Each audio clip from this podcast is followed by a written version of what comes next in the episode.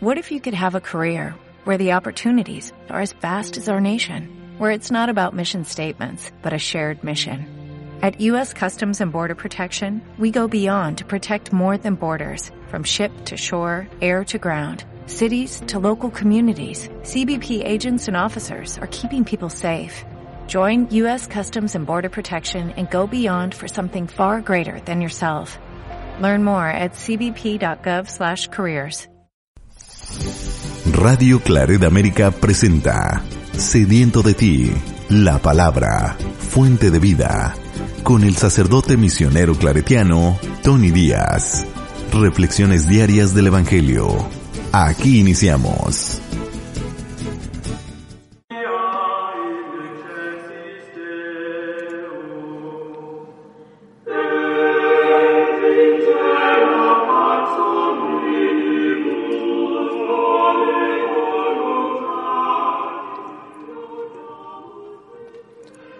Bienvenidos hermanos a nuestras reflexiones bíblicas de las lecturas del día. Hoy es martes de la vigésima segunda semana del tiempo ordinario, martes de la vigésima segunda semana del tiempo ordinario. La primera lectura de hoy viene de la primera carta de San Pablo a los Corintios, capítulo 2, versículos 10 al 16.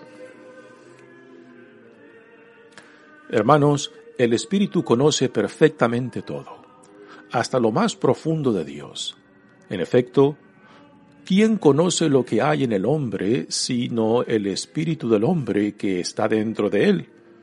Del mismo modo, nadie conoce lo que hay en Dios sino el Espíritu de Dios. Y nosotros hemos recibido el Espíritu no del mundo, sino el Espíritu que procede de Dios, para que conozcamos las gracias que Dios nos ha otorgado. De estas gracias hablamos, no con palabras aprendidas de la sabiduría humana, sino aprendidas del Espíritu y con las cuales expresamos realidades espirituales en términos espirituales. El hombre con su sola inteligencia no puede comprender las cosas del Espíritu de Dios, porque para él son una locura. No las puede entender porque son cosas que sólo se comprenden a la luz del Espíritu. Pero el hombre iluminado por el Espíritu puede juzgar correctamente todas las cosas, y nadie que no tenga el Espíritu lo puede juzgar correctamente a él. Por eso dice la Escritura, ¿quién ha entendido el modo de pensar del Señor como para que pueda darle lecciones? Pues bien, nosotros poseemos el modo de pensar de Cristo. Palabra de Dios. El salmo responsorial es el salmo 144 y el responsorio es el Señor es justo y bondadoso. El Señor es justo y bondadoso. El Señor es compasivo y misericordioso, lento para enojarse y generoso para perdonar. Bueno es el Señor para con todos, y su amor se extiende a todas sus criaturas. Que te alaben, Señor, todas tus obras, y que todos tus fieles te bendigan que proclamen la gloria de tu reino y den a conocer tus maravillas. Que muestren a los hombres tus proezas, el esplendor y la gloria de tu reino. Tu reino, Señor, es para siempre, y tu imperio por todas las generaciones. El Señor es siempre fiel a sus palabras y bondadoso en todas sus acciones Dé su apoyo el Señor al que tropieza y al agobiado alivie. El Señor es justo y bondadoso. El Evangelio de hoy viene de Lucas capítulo 4 versículos 31 al 37. En aquel tiempo Jesús fue a Cafarnaum, ciudad de Galilea, y los sábados enseñaba a la gente. Todos estaban asombrados de sus enseñanzas porque hablaba con autoridad. Había en la sinagoga un hombre que tenía un demonio inmundo y se puso a gritar muy fuerte. Déjanos, ¿por qué te metes con nosotros, Jesús Nazareno? ¿Has venido a destruirnos? Sé que tú eres el santo de Dios. Pero Jesús le ordenó, Cállate y sal de ese hombre. Entonces el demonio tiró al hombre por tierra en medio de la gente y salió de él sin hacerle daño. Todos se espantaron y se decían unos a otros, ¿qué tendrá su palabra? Porque da órdenes con autoridad y fuerza a los espíritus inmundos y éstos se salen. Y su fama se extendió por todos los lugares de la región. Palabra del Señor. Muy bien, demos comienzo a nuestra reflexión de las lecturas de hoy. Continuamos leyendo de la primera carta de San Pablo a los Corintios y aquí ahora Pablo entra a otro tema de su predicación o de formación por medio de esta carta a los Corintios. Es el tema del Espíritu de Dios o el Espíritu de Cristo, ¿no? Que también hacia el final de esta carta se refiere a la mentalidad de Cristo.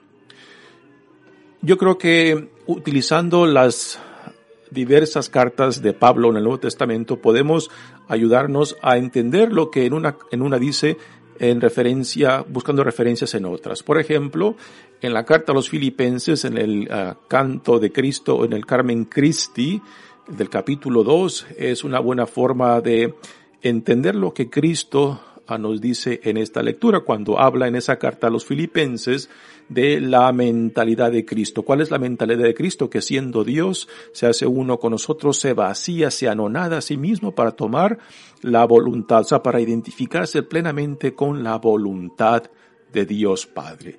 Y eso es a lo que nosotros también somos llamados, de que somos llamados a identificarnos plenamente con la voluntad de Dios en Jesucristo. ¿Y qué es lo que hace posible esta identificación? Es el Espíritu de Dios. Pero antes de que uno pueda identificarse con la voluntad de Dios Padre, uno tiene que dejarse atraer. Uno tiene que dejarse transformar por la gracia de Dios para poder eh, recibir lo que Dios nos quiere dar, ¿no?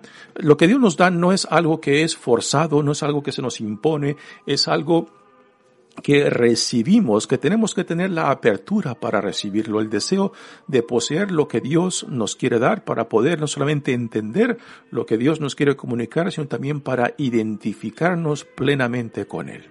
Así que cuando, cuando Pablo habla de la mentalidad de Cristo, pues esa, ese canto de Cristo, el Carmen Christi, eh, que se nombra en, um, en griego, en la, en la carta a los filipenses capítulo 2, pues una forma de entender a qué es lo que se refiere. Otra imagen que nos puede ayudar para entender esta primera lectura es, um, es la imagen de la radio. Para poder sintonizar con las frecuencias en la radio, pues lo que se necesita es el transmisor. Después, la frecuencia que ese transmisor transmite y después el radio que es el receptor. Aquí el que transmite es Dios y para poder entender lo que Dios nos comunica, en Cristo particularmente, pues tenemos que tener la frecuencia que es el Espíritu.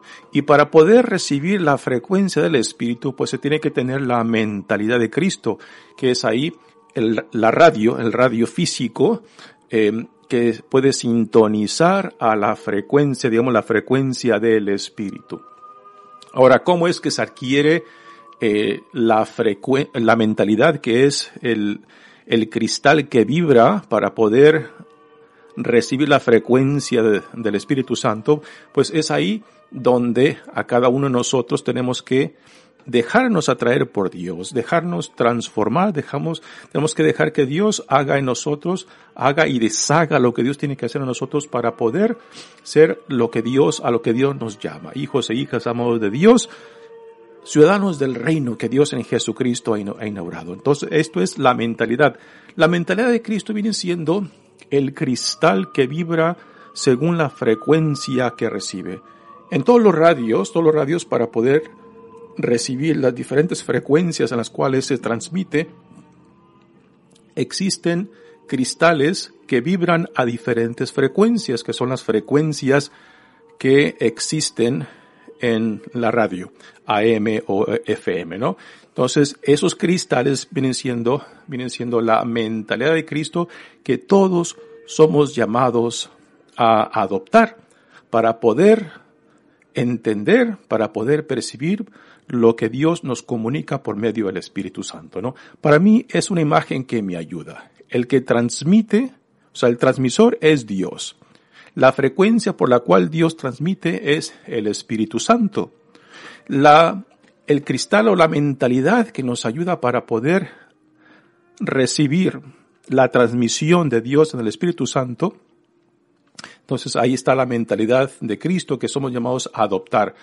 Y es esto a lo que Pablo uh, se refiere cuando habla del Espíritu Santo y que todo lo que comparte viene por obra del Espíritu Santo, que es el Espíritu de Dios lo que Él les comunica porque es precisamente lo que Él mismo ha recibido. Así que Pablo no transmite, no comunica nada que Él mismo no ha recibido. En esto se puede entender claramente porque es precisamente lo que Jesucristo en los Evangelios está haciendo. Él no comunica nada que Él no ha recibido de Dios Padre. Y aquí podemos entender que lo que Jesús deseaba para con sus discípulos y para todos nosotros que nos dejamos atraer por Dios en Jesucristo es de que lleguemos a tener esa misma mentalidad de Jesucristo, esa misma actitud de querer identificarnos plenamente con la voluntad de Dios en nosotros. Porque entonces después eso no solamente informará nuestras vidas, sino también guiará nuestras vidas hacia donde Dios nos llama y nos lleva. Dice Pablo en esta primera lectura. Hermanos, el Espíritu conoce perfectamente todo hasta lo más profundo de Dios. En efecto, ¿quién conoce lo que hay en el hombre sino el Espíritu del hombre que está dentro de él? Así que aquí hay una, tiene que haber una sintonía de espíritu, del espíritu de Dios en nosotros. ¿eh? Por eso para mí la imagen de la radio, o sea, cuando tú quieres conectar o recibir según la estación de radio que tú quieras escuchar, pues entonces tienes que buscar el cristal que sintonice con la frecuencia de esa estación. Y ese cristal que tiene que vibrar en la frecuencia de esa estación que tú estás buscando, pues es la mentalidad de Cristo para poder entender lo que el Espíritu nos quiera comunicar. Del mismo modo, nadie conoce lo que hay en Dios sino el Espíritu de Dios. Y aquí Pablo aclara ya finalmente a lo que va. Nosotros no hemos recibido el Espíritu del mundo, sino el Espíritu que procede de Dios, para que conozcamos las gracias que Dios nos ha otorgado. Así que en el fondo el cristianismo no es algo que uno adquiere, no es algo que uno conquista, es algo que se nos da. Y en vez de conquistar, somos conquistados por Él. Desde estas gracias hablamos, de estas gracias hablamos no con palabras aprendidas de la sabiduría humana. Aquí, estas, estas palabras que Pablo utiliza eh, la dice frecuentemente en torno a esta comunidad de Corinto porque es una comunidad plenamente griega, donde la sabiduría humana, recordamos la, la gran y bella tradición de la filosofía en la, en la cultura griega, pero que a última se queda corta porque no es por la habilidad o por la capacidad intelectual que uno llega a Cristo, a última es una gracia de Dios que se nos da para poder entender, para poder recibir y vivir desde esta gracia que se nos da. De estas gracias hablamos no con palabras aprendidas de la sabiduría humana, sino aprendidas del Espíritu y con las cuales expresamos realidades espirituales en términos espirituales. Otra vez aquí, ahora Pablo hace referencia a la tradición intelectual o filosófica de Grecia. El hombre con su sola inteligencia no puede aprender las cosas del Espíritu de Dios, porque si fuera solamente capacidad intelectual, eh, habilidad intelectual, entonces uno no necesitaría de Cristo, de Dios o del Espíritu. Si yo lo puedo conseguir por mi propia cuenta, ¿para qué necesito a Cristo? Si yo lo puedo conseguir según mi habilidad intelectual, ¿para qué requiero el Espíritu de Dios? porque para él son una locura. Y, este es, y esta era la conclusión de, muchos griegos, de un Dios crucificado, ¿no? Es, es una locura imaginar, puesto que los dioses griegos eran dioses imponentes, fuertes, poderosos, que vivían en el monte Olimpo, y un Dios crucificado pues era una locura, era una vergüenza, era un escándalo para la mentalidad griega, ¿no? no las puede entender porque son cosas que solo se comprenden a la luz del Espíritu. Hablábamos ayer de la paradoja de la fuerza está en la debilidad, ¿no? Como esas dos palabras en una misma eh, oración, en una misma afirmación, pueden ser realidad, ¿no? Que la fuerza está en la debilidad. Y las dos son verdades concretas en Cristo, en el crucificado y en la misma experiencia de un San Pablo que se presentó ante esta comunidad débil, inseguro quizás, pero precisamente porque no tenía quizás el don de la oratoria como otros, Pablo no se podía, no se podía ah, glorificar en su gran elocuencia y por eso él dice, ustedes creen en Cristo por la pura gracia de Dios, por el, por el puro poder de Dios, porque no fue por mi elocuencia por mi forma de hablarles a ustedes, sino por, fue la gracia de Dios, el Espíritu de Dios que hizo posible su conversión, ¿no? Por eso Pablo puede decir, soy fuerte cuando soy débil, porque entonces de nada me puedo gloriar más que del poder de Dios que vive, que funciona, que trabaja en mí y por medio de mí se no las puede entender porque son cosas que solo se aprenden a la luz del Espíritu. Pero el hombre iluminado por el Espíritu puede juzgar correctamente todas las cosas. Y nadie que no tenga el Espíritu lo puede juzgar correctamente a él. Por eso dice la Escritura, ¿quién ha entendido el modo de pensar del Señor como para que pueda darle lecciones? Pues bien, nosotros poseemos el modo de pensar de Cristo. Aquí es donde entra esta, esta idea de la mentalidad de Cristo, la mente de Cristo que para mí me ayuda a entender a lo que Pablo se refiere según lo que él escribió en la carta a los filipenses en el capítulo 2 de esa bella carta, ¿no? Cristo siendo Dios se anonadó, se hizo uno con nosotros, o sea, se vació de sí mismo para identificarse plenamente con la voluntad de Dios Padre a tal punto que estuvo dispuesto por su fidelidad, por su entrega a la voluntad de Dios Padre, aún entregar su vida. Por eso Dios lo resucitó y, lo, y le dio el nombre por encima de todo nombre, para que todo, toda persona, al escuchar su nombre, eh, cayera de rodillas. ¿no? Ese es el, el bello cántico que Pablo cita en esa bella carta a los filipenses. Y esa es la mentalidad de Cristo que él describe y que también a nosotros hoy en día nos ayuda para entender a qué hace referencia en esta carta. Así que, ¿cómo es que llegamos a Cristo? La pura gracia de Dios. No es una habilidad personal y uno se tiene que dejar atraer, se tiene que dejar transformar, tiene que dejar, tiene que permitir que Dios tire abajo y pueda reconstruir según lo que Dios quiera reconstruir en nosotros, ¿no? Y eso a veces nos cuesta difícil, difícil no solamente entender, sino también difícil dejar que Dios lo haga, porque pensamos que el rendirnos a Dios es perder control de nuestras vidas, de que el rendirnos a Dios es no tener posesión de mi vida, ¿no? Y ese, y esa idea de rendir, o sea, de darle las, las cuerdas de mi vida, las riendas de mi vida a Dios, pues es algo que nos cuesta imaginar y después eh, difícil permitir de que nosotros le digamos a Dios, Señor, aquí están las riendas de mi vida, ayúdame no solamente a entender lo que tú me dices, ayúdame a asemejarme según a lo que tú quieres hacer en mí y por medio de mí. Y esto se requiere esa capacidad de dejar las riendas en manos de Dios. Y para la mayoría de nosotros nos cuesta mucho, ya digo, no solamente imaginar, sino también hacer, confiar en aquel que nos llama, ¿no? Y dejar que el Espíritu de Dios haga y deshaga lo que tenga que hacer en nosotros. Y esto no es, no es debilidad, esto no es en no tener un sentido de, de, autonomía, ¿no?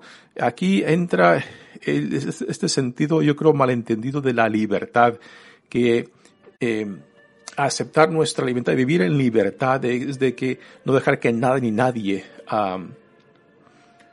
determine nosotros, ¿no? Pero en Cristo nos, eh, nos uh, se nos da de que para poder entender quiénes somos, para poder entender a lo que somos llamados, hay que estar, entrar en comunión con el Dios que en amor nos crea, en amor nos sostiene y en amor nos llama. Y que a fin de cuentas nuestras vidas en relación a Dios solo pueden la podemos entender y la podemos vivir cuando estamos en sintonía, cuando estamos identificados, cuando estamos en plena comunión de aquel que en amor nos crea, en amor nos sostiene y en amor nos llama, ¿no? Y esto en el fondo no es otra cosa más que rendirnos ante Él. Muy bien, pasemos al Evangelio de hoy, que ahora empezaremos a leer del Evangelio de Lucas. Y aquí estamos al principio prácticamente del ministerio público de Jesús. Previo a este Evangelio, en el capítulo 4, Jesús fue a Nazaret, a la sinagoga de Nazaret, donde pronunció, donde dio su declaración de misión citando o leyendo del profeta Isaías. Pero los de su pueblo no lo reconocieron. Dudaron de él y preguntaron, bueno, ¿y quién es este, este hombre? ¿De dónde sacó esta forma de hablar, no? ¿Y por qué no hace aquí entre nosotros los milagros que hemos escuchado que ha hecho en otros lugares, no? Y la gente no creyó en él. Y Jesús se marcha tristemente de su pueblo porque su pueblo no lo aceptó, no lo escuchó, no lo reconoció. Así que después de, esa escena en Nazaret, Jesús se va a Cafarnaúm y se establece ahí en Cafarnaúm, donde, que convierte el pueblo de Cafarnaúm en su base de donde va y viene en su caminar por la región de Galilea. Y es ahí en Cafarnaum donde también viven Pedro y Andrés. Y es muy probable que la casa de Pedro y Andrés ah, fue la casa donde Jesús se instaló y donde iba y venía en sus viajes a misioneros o de, evangelización por la región de Galilea.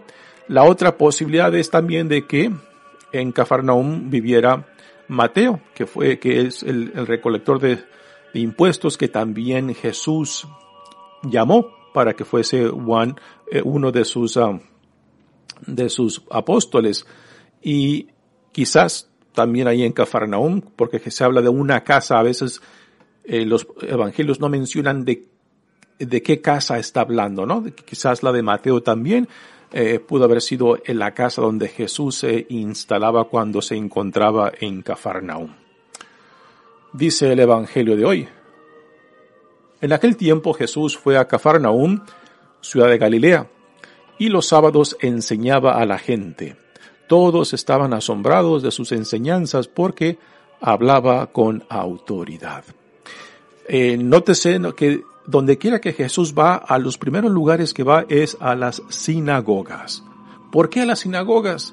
Porque Jesús sabe que en la sinagoga tiene ya una audiencia dispuesta a escucharlo. Jesús es un judío y él es enviado primero a las ovejas descarriadas de Israel y por eso él va a las sinagogas porque en las sinagogas ya tiene una audiencia disponible a que lo escuchen. Él siendo judío, pues al visitar las diferentes sinagogas en los diferentes pueblos donde él visita, ya la sinagoga lo, lo recibe como un hombre judío y lo invita ya sea a leer de la lectura que están compartiendo y de compartir alguna otra reflexión o comentario. Así que Jesús eh, sabe aprovechar, como también lo hizo a San Pablo en sus misiones de evangelización, a donde quiera que iba, primero se iba a las sinagogas, porque los sábados ya había una audiencia de hombres judíos ahí dispuestos para escucharlo. Y Pablo también siendo un fariseo, pues también lo iban a invitar para, ya sea para leer o para dar un comentario. Así que ya tenía una audiencia dispuesta para que lo escucharan a él. Así que eso es simplemente aprovechar, aprovechar lo que el sistema de sinagogas le ofrecía tanto a Jesús como a un San Pablo. Y aquí en Cafarnaum, dice el evangelista Lucas, todos estaban asombrados de sus enseñanzas porque hablaba con autoridad.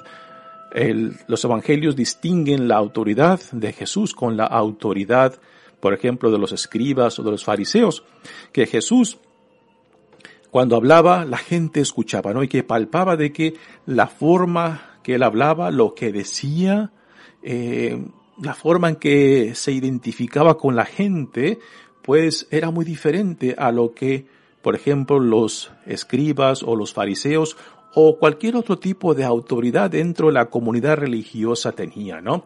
Nos dicen los comentaristas que la palabra autoridad ah, tiene que ver con el sentido de hacer crecer en otros.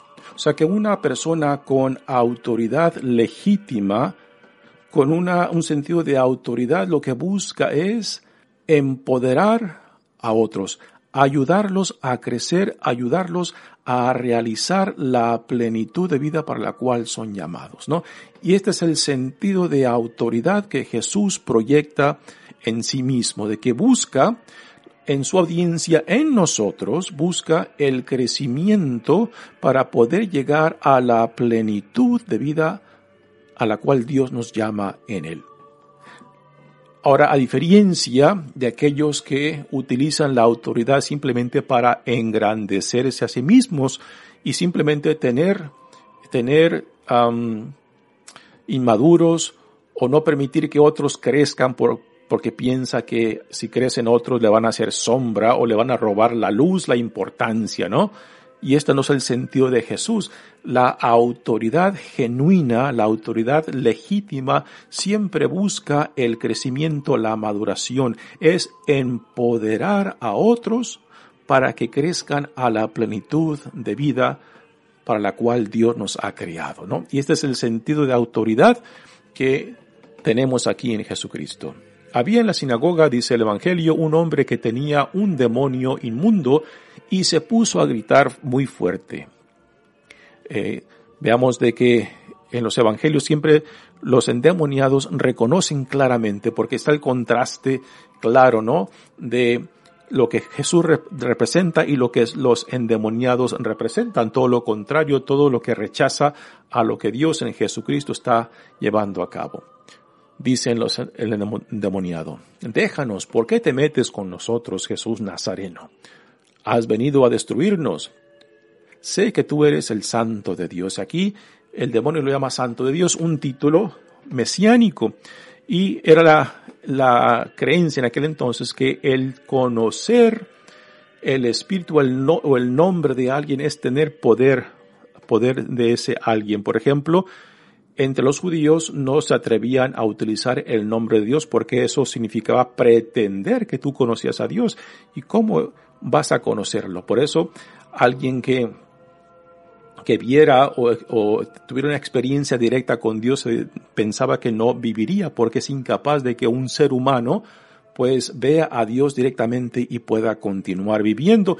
La misma idea está aquí, de que el conocer el nombre de Dios implicaba conocer a Dios mismo. Por eso los judíos tenían diferentes nombres para llamarle a Dios. Eh, entre ellos el Señor, Adonai, y, no usaban el nombre de Yahvé o Jehová como en otras traducciones uh, utiliza, ¿no? Y por eso no se atrevían. Por eso, por ejemplo, en el Evangelio de, uh, de Mateos, en vez de decir el reino de Dios, dice el nombre el reino de los cielos, porque aún utilizar el nombre de Dios, este, implicaba eso conocimiento de Dios. Así que el espíritu inmundo sabe quién es Jesús.